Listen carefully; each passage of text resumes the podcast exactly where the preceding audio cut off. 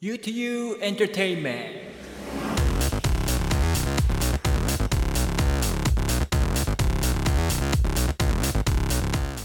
皆さんこんにちは UTU Entertainment. パーソナリティの YOU 勧誘ですこの番組では日本で暮らしながらも幼稚園から高校までインターナショナルスクールに通い現在も米軍基地内の大学に通っている私 YOU 勧誘がリスナーのあなた同じく英語で YOU に時には海外のそして時には日本の音楽や映画などのエンタメ情報をお伝えしていきます、えー、本日は10回目8月後半の放送になるんですけどもまずはいつもみたいにですね僕がここ最近気になったニュースをご紹介したいと思います。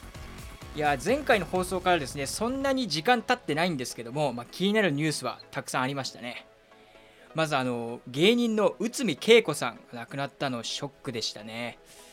っていうのも僕の中であの方ってもうある意味存在自体が人間国宝だったんですよ。だって97歳になっても現役で舞台に上がってネタやってたわけですからね。なのでその今年もそのコロナとかで劇場や舞台が閉鎖される前はですねきちんとお客さんの前でこうネタやってらっしゃったみたいですよ。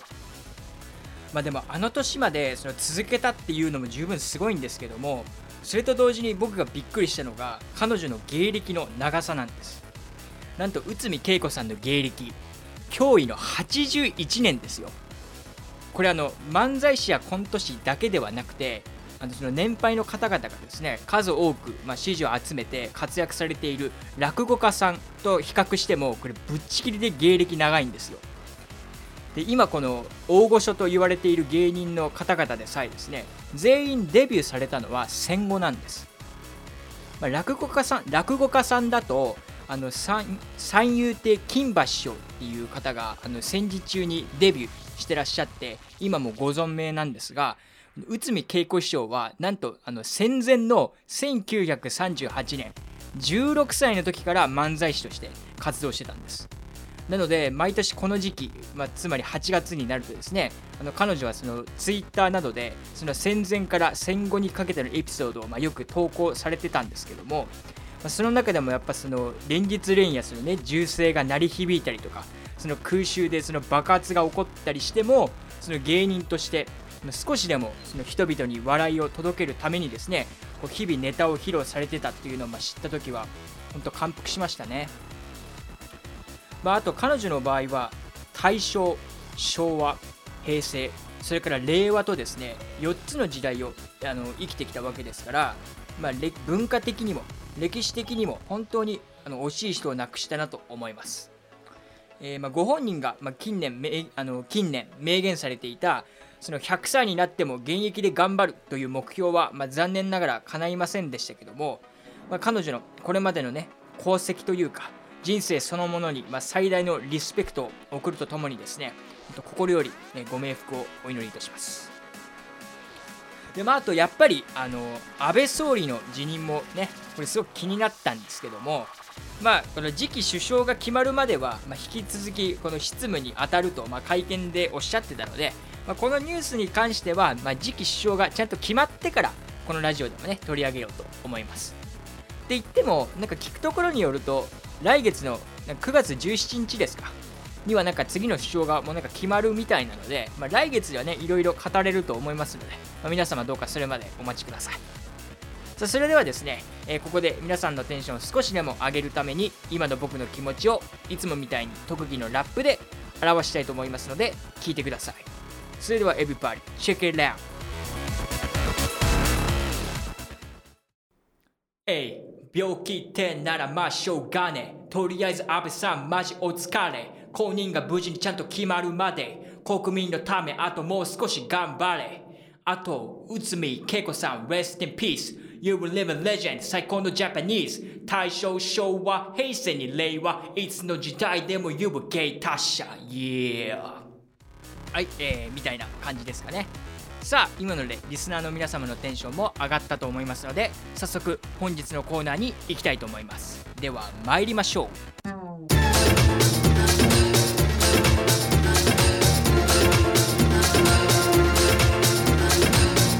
ラディキャスネット。スペシャルホールストーリーさあ早速始まりました。本日限定の特別コーナースペシャルホールストーリー、えー、コーナーの説明をする前にですね皆さんにちょっと言いたいんですけども本当ここのところ毎日とんでもなく暑いじゃないですか。で僕これ結構周りの人に言ってるんですけども僕の小さい頃って30度いったらやばいって言われてたんですよ。でも今だと30度なんてもう普通に超えてますしなんなら40度くらいまでいっちゃう時ありますよね。いやもうほんと体温よりやばいってどういうことよって感じなわけですよ。僕からすると。でまあこの暑くてマジ死にそうっていう気分をですねちょっとでも和らげるために、え今回の U2U エンターテインメントはですね、えホラー特集と称しまして、えリスナーの皆さんが聞いた後に少しでも涼しい気分になってもらえるような放送にしたいと思ったんです。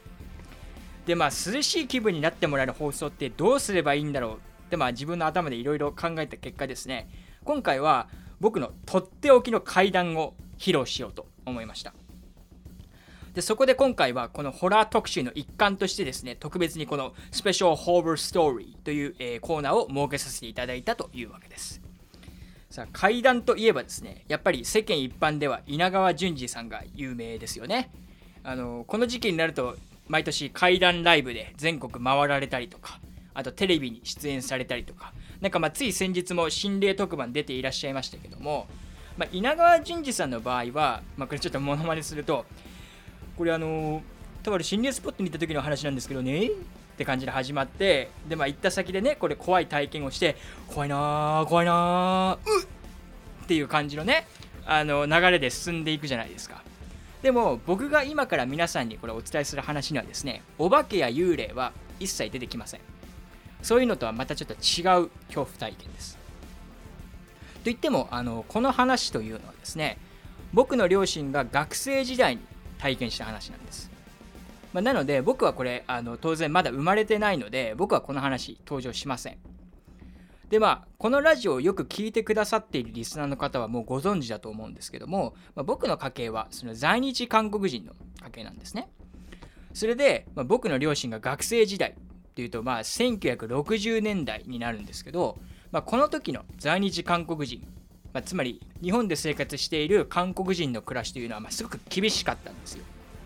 まあ、でも日本人の中でも厳しい生活されてた方はたくさんいらっしゃいますから別にその韓国人やもともとね北に住んでらっしゃった朝鮮人だけが特別厳しかったっていうのを、まあ、言いたいわけではないんですけどもやっぱりそのね明日もその平和に過ごせるかわからないというねこう不安を抱えながら毎日あの生きていたわけなんですただある時ですね北朝鮮がこの貧しい在日韓国人ないしは朝鮮人たちを日本から北朝鮮に移住させる帰国運動というのをこれ始めるんです。で僕今これ同じ文章で帰国と移住っていう表現を使ったんですけどもこれもともと朝鮮半島の北に住んでいた方々にとってはこれ帰国なんですよ。ただこれ朝鮮半島の南に住んでいた方にとってはこれ移住になるんです。まあ、なんでかというと、まあ、ちょっと歴史の話をここでちょっとあのさせていただきたいんですがさっきも言った通りこれ時代が1960年代の話なんですね。でこの時ってもう朝鮮戦争は終わってるんですよ。つまりもともと朝鮮半島だったところはもうすでに北朝鮮と韓国っていうまあ2つの国に分かれている状態でして北朝鮮はバリバリ独裁主義。で南の韓国はバリバリ資本主義って感じだったんですね。なので在日韓国人からしてみるともともと同じ国だったとはいえですね、まあ、思想からもう国のその運営から何もかもが違うところに行くわけですから、まあ、これは移住という扱いになるわけなんです。じゃあ韓国人の方は南の韓国に帰ればいいじゃないかっていう意見もねこれあると思うんですけども実はこの時の韓国というのはその朝鮮戦争からの復興がですね全然進んでなくてもう日本はおろか北朝鮮よりもすっこぶる景気が良くなかったんですよ。なのでその韓国の方はもともと住んでいた方々のその移住というか受け入れっていうのはもう拒否してたんですね。もうそれどころじゃないって感じで。その一方で北朝鮮の方はそのいや韓国も北朝鮮ももともとは一つの国なんだからまあ、北とか南とかね関係なく来たい人はみんなおいでよって感じでこう移住を推奨してたんです。で今では考えられないと思いますけども朝鮮戦争からしばらくの間は韓国よりも北朝鮮の方がすごいっていうね風潮があったんですよこれ実際。それであの実際にですねその北朝鮮からのその死者っていうのがその昔のあのぶっといアルバムみたいな本分かります？ああのくらいの太さの本を持ってそのうちの両親の実家にも来たんですって。でその本の中身っていうのが、まあ、今でいうパンフレットみたいなものですよね。中にこう写真がいっぱいあってこれが今の北朝鮮の姿ですって言って、まあ、これ紹介されるんですって。その本を見てみるとですねこうもう車がボンボン走ってたりその豪華な建物がいっぱい建ってたりその大勢の人々でそのにぎわう市場の写真とかが、まあ、いっぱいね貼ってあったみたいなんですよ。そして最後には、えー、あなた方もぜひこの地上の楽園に来ませんか？っていうふうにねこう誘われたみたいなんですけども、まあ、結果的に僕のおじいちゃんおばあちゃんはま行かないっていう決断をしたんですよ。っていうのもやっぱりそのうちは韓国の家系なのでその独裁国家の北朝鮮で暮らすっていうのはやっぱちょっと抵抗があったみたいなんですね。あとはその北朝鮮はまあ今もそうなんですけど当時からもうほぼ鎖国状態でもう結構秘密主義だったので昔から。その国の情報っていうのはそのまあ死者の人たちが持ってきた本とその周りのその噂くらいしかなかったわけなんです。なので結果としてはその北朝鮮を完全にはまその信用できなかったっていう意味でまあうちの場合はその母の家からもでまあ父親の家からも北朝鮮には誰も行かなかったんですよただ、えー、僕の父親と仲のいい仲のいいというか、まあ、仲の良かった、まあ、とある、えー、在日韓国人の友達はですね、まあ、その少しでもいい暮らしができるならっていう思いで、まあ、家族でその北朝鮮に行くことにしたみたいなんです。でまあその必ずねこう手紙を書くからっていうようなやり取りもしてたみたいなんですけども、まあ、父親は結構その友達のことを心配してたんですよ。あのっていうのもなぜならですねそのいい話の一方で実はその悪い噂っていうのも結構流れてたんです。であのその帰国運動自体が1959年に始まったんですけどもあのその今言った手紙ですねこれがその北朝鮮に行った人たちからほとんど全然来ないという状態が続いてたんです。それで逆にその在日の方たちが日本から北朝鮮に手紙を出してもこれも一向に帰ってこないっていう感じだったみたいなんです。よでまあこれに関してはそのやっぱ北朝鮮は秘密主義ですからその自分たちのねその国の内情とかが書かれてるものはま破棄したりして外部にとにかくま情報を漏らさないようにしてたと。だからこの手紙1通出すのにも、まあ、審査が厳しいんじゃないかってその在日のコミュニティの中では言われてたんですね。それでその父親の友達は、じゃあ分かったと。じゃあ俺はその手紙でね、北朝鮮がいかに素晴らしいかということを必ず書くと。まあ、そうすればね、おそらくその途中で破棄されることはないだろうっていうわけですよ。それで、その手紙がもし黒いペンって書かれてたら、まあ、北朝鮮はその死者の人たちが言うように、まあ、地上の楽園だと思ってくれと。ただもしその手紙が赤いペンで書かれていたらその地上の楽園っていうのは嘘だと思ってくれって僕のね父親に言うわけです。でまあその僕の父親もまあ分かったと。じゃあまあ気をつけて行ってこいっていうことでまあ別れたみたいなんです。でちなみにこれあの僕の母の方はですねあの家族と一緒にこの北朝鮮に行く人たちのこの見送りにあの行ったことがあるみたいなんですけどもなんか大きい船にも人いっぱい乗せていくんですってこれ。ね。でまああの父親の話に戻りますけどもその北朝鮮にその友達が渡ってからしばらくしてですねその例の友達からあの手紙が来たんですって。でその手紙見たらですねまあ、えー、多分皆さん想像してる通りだと思いますけど本当にもう血のような真っ赤な字でもうその北朝鮮がいかに素晴らしい国かというのがですねもう便箋にびっちし書いてあったそうです。でも父親としてももう本当怖くて、もうとっさにね、これ手紙放り投げちゃったみたいですけども、本当にね、忘れられない記憶としてこれ残ってるみたいですね、これ。でちなみに、その友達からはもうこれ以降一切連絡来なかったみたいです。で、僕はこの話をですね、あの母から聞いたんですけども、母はこの話を僕の、まあ、父親とまだ一緒に住んでる時にこれ聞いたみたいです。でまあ多分皆さん気になるところっていうのがその北にじゃあ行った人たちが実際どうなったのかってことだと思うんですけどもこれはあの脱北者、まあ、要するにこれあの北朝鮮からこれ秘密裏に逃げてきた方たちのことを言うんですけどね。この人たちなどからの証言によるとその日本から北朝鮮に渡った在日の方々というのはもともと北に住んでいた朝鮮人しかりえー、南に住んでいた韓国人しかり、えー、かつてのその朝鮮半島の同胞ではなくですね、えー、資本主義に魂を売った売国奴、えもしくはスパイとして扱われて、まあ、ほとんどが強制収容所送りもしくはもうこれ処刑されてしまっていたんです。まあ、そんな扱いなわけですから、まあ、それは手紙が来ないのは当たり前ですよね、これ。うん、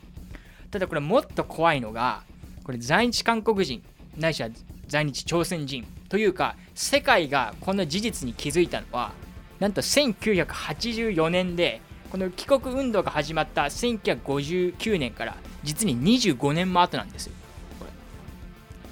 まあ、この事実がね、その1984年に分かってからは、この帰国運動っていうのは即撤廃されたんですけどもそれでも9万人以上の人たちがこれ被害に遭ったんですでそれでこの9万人の中にはですね在日の人たちだけではなくて日本人配偶者の人々も含まれてるんですよ。なので、まあ、数多くの、ね、日本人も被害に遭われたわけです。とまあここまでいろいろ言いましたけども要するに僕のこの話というのは地上の楽園を夢見ていったら嘘どころか待ってたのは地獄だったって話です。さあどうですか皆さん。ちょっとは涼しい気分になれましたかこれ。ね言うかん言う怖い話もできるんだなって思ってもらえれば、まあ、僕としてはしてやったりですねさあ、まあ、ただ、これはあくまでも今日限りの特別企画なので、この後またいつものコーナーもやります。なので、リスナーの皆さんはですね、引き続き番組をお楽しみください。以上、スペシャルホーバーストーリーのコーナーでした。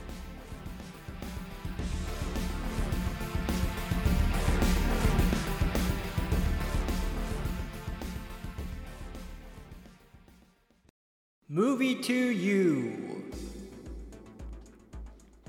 さあ続いてはおなじみのコーナーになります。さあこのコーナーではですね私ユウ勧誘が日本または海外の映画を1本取り上げて皆様に紹介していくコーナーです。え解説する以上ですねどうしてもちょっと多少のネタバレを含んでしまうんですけども、まあ、最後このキャラクターがこうなるみたいなですねリスナーの皆様がこの見る意欲を失ってしまうような露骨なネタバレはしないので、えー、ご安心ください。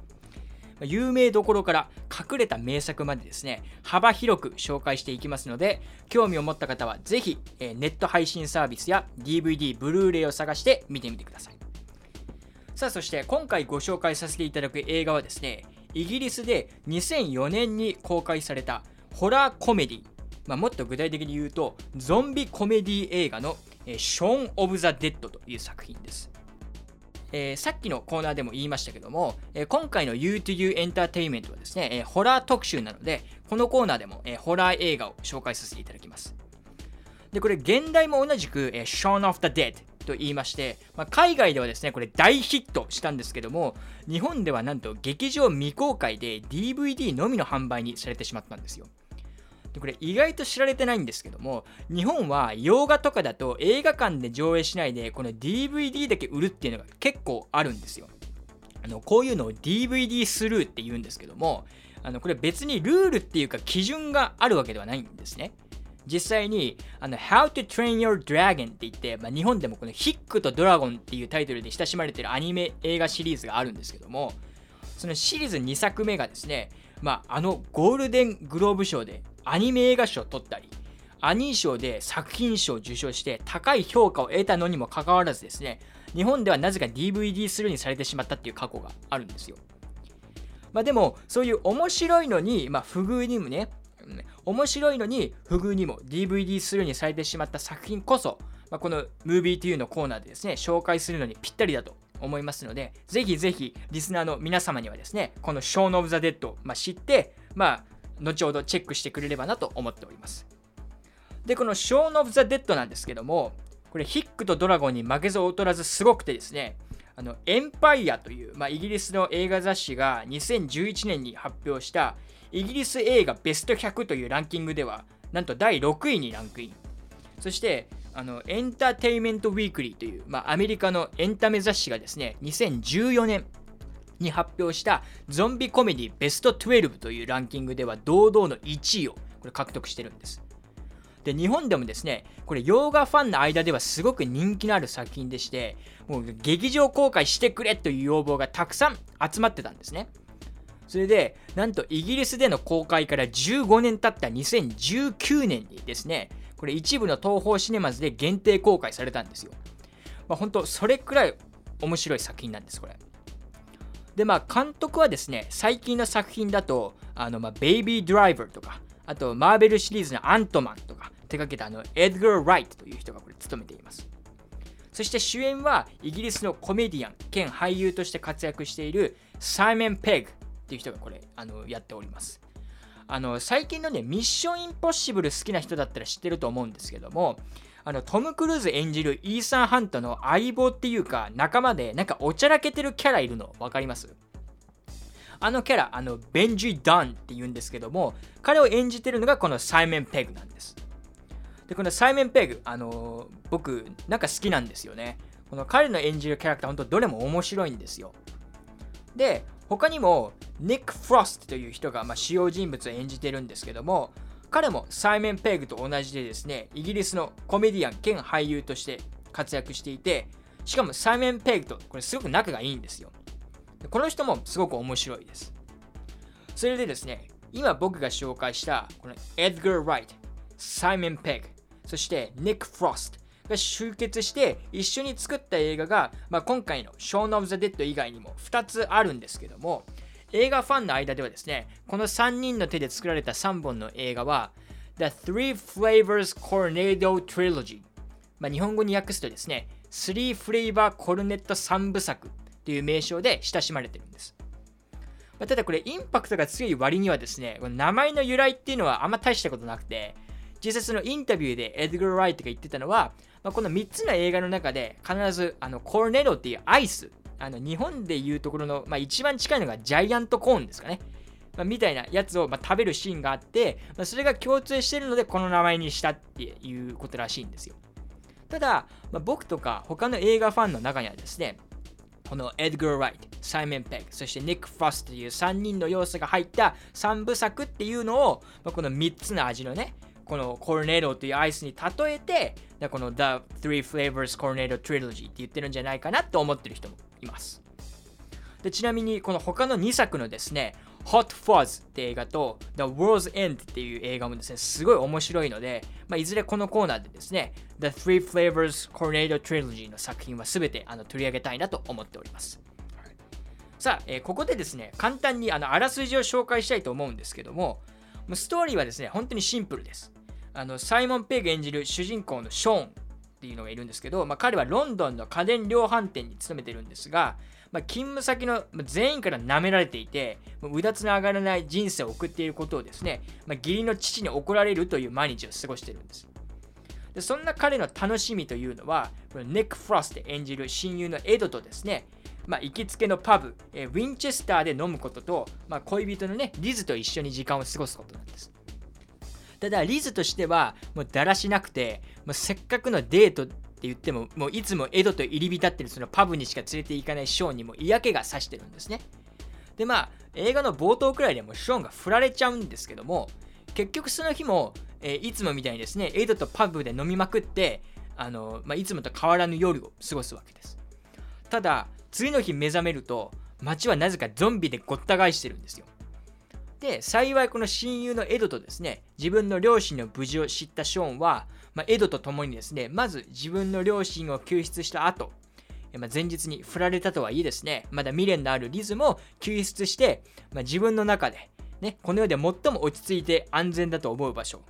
そう、行きつけのパブ、ウィンチェスターに立てこもるという作戦を実行しようというのが、まあ、この映画のストーリーなんです。では、他のゾンビ映画とかだと、まあね、なんでゾンビになったのかっていう原因をま探る作品もいっぱいありますけども、この作品はとにかくいかにそのゾンビにならずに生き残れるかっていうのに焦点を当ててるので、まあ、そういう原因的なものに関してはですね、特に掘り下げておりません。で、まあその作品によってゾンビの種類とか、まあ、特性とかも変わってくるじゃないですか。で、この作品のゾンビっていうのは、まあ、特徴として、えー、動きが、ま、呪いです。で、噛まれても、まあ、すぐにはね、ゾンビ化しません。まあ、そこそこ時間かかります。ただ、耐久力がやばくてですね、頭をもうぶっ壊すか、もう脳にかなりのダメージを与えないと倒せないようになっております。まあ、このゾンビの特性を、まあ、あの念頭に入れてですね映画を見ていただけると、まあ、より一層作品楽しめてもらえるんじゃないかなと思いますただ僕コーナーの冒頭でも言ったと思うんですけどもこの映画はただのゾンビ映画じゃなくてゾンビコメディ映画なのでホラーだけど、まあ、全然笑って楽しめる内容になってるんですよ。例えばバイオハザードみたいなシリアスなゾンビ映画だと、まあ、絶対にありえないと思うんですけどもこのショーン・オブ・ザ・デッドではですねこの目的地に入るためにその主要人物たちがゾンビのモノマネをしてゾンビの大群の中を進んだりするんですよ。でこのあのモノマネの練習シーンとかがあるんですけどもこの本当にこれ笑っちゃうんですよこれ。なのでホラー苦手な方とかにもあの僕この映画おすすめするんですけども一部ねやっぱちょっとグロいなって思うシーンはまああるかもしれないですね。ただこの映画本当にそのコメディとしてもすごく面白くてあのさっきも名前が出てたそのエンパイアというあのイギリスの映画雑誌が、まあ、これは2012年に発表した最高に面白いコメディ映画50本というランキングでもこの映画第10位にランクインしてるんです。ちなみに僕が好きなシーンはですねそのショーンの一行がそのパブでゾンビと戦う場面があるんですけどもそのパブにあのジュークボックスがあるんですね。でそのゾンビと戦う時に音楽がちょっと流れるんですけどもその曲がなんとあの世界中で大ヒットしたクイーンの電気映画ねボヘミアン・ラプソディのあのエンドクレジットで流れた Don't Stop Me Now なんですよだからあの burning through the sky, yeah. 200 degrees, that's what they call me, Mr. Fahrenheit. I'm traveling at the speed of light. I wanna make a supersonic man out of you. っていうあのアップテンポの曲ですね。この曲に合わせてショーンたちがゾンビと戦うんですよ。ね、シリアスなゾンビ映画だと絶対にこれ使わない BGM ですよね。でまあそのショーンたちもこのビリヤードスティックでその Don't Stop Me Now のリズムに合わせて攻撃するんですけどもそんなんじゃ全然効かないんですよ。もうこの映画に出てくるゾンビ結構頑丈なので。でも結果的には倒せるんですけども、それどうやって倒したかっていうのは、まあ、ぜひね、ご自分の目であの確かめていただければなと思います。ただね、本当に僕ね、このシーンはね、もう笑っちゃいました。でそれからあとゾンビ映画ってよくオチをつけるというか終わらせるのが難しいジャンルだってよく言われてるんですね。その大体よくあるのがその大群だったりとか、まあ、他のやつよりちょっと強いボスキャラ的なのを倒して、まあ、俺たちの戦いはここからだみたいな感じで、まあ、無理やり終わらせたりするのが多いんですけどもこの「ショーン・オフ・ザ・デッド」は最後も本当に綺麗に終わるんですよ。それで多分これ初めて見る人にはですね、多分ほぼ確実に予想できないようなひねりの効いた結末になっておりまして、見た後は絶対にですね、ああ、そういう風に終わらせるのかってまず感心しちゃうと思いますよ。でしかも、この結末っていうのももう本当にね、これ面白いんですよ。僕はね、これちょっと本当思い出そうとしただけで笑っちゃいますもん、本当に。はい、なので、まあ、皆さんにもぜひ見ていただきたいですね。まあ、とにかくこのショーン・オブ・ザ・デッド、本当にこれ DVD スルーされたのが不思議なくらい面白い作品なので、見てみる価値はもう十分にあると思います。さあ、それでは、えー、そろそろエンディングの時間が迫ってきてるんですけども、僕が今回紹介したこの Shaun of the Dead の、えー、予告編の動画リンクをですね、いつもみたいに番組概要欄に貼っておくので、ぜひチェックしてみてください。以上、Movie to You のコーナーでした。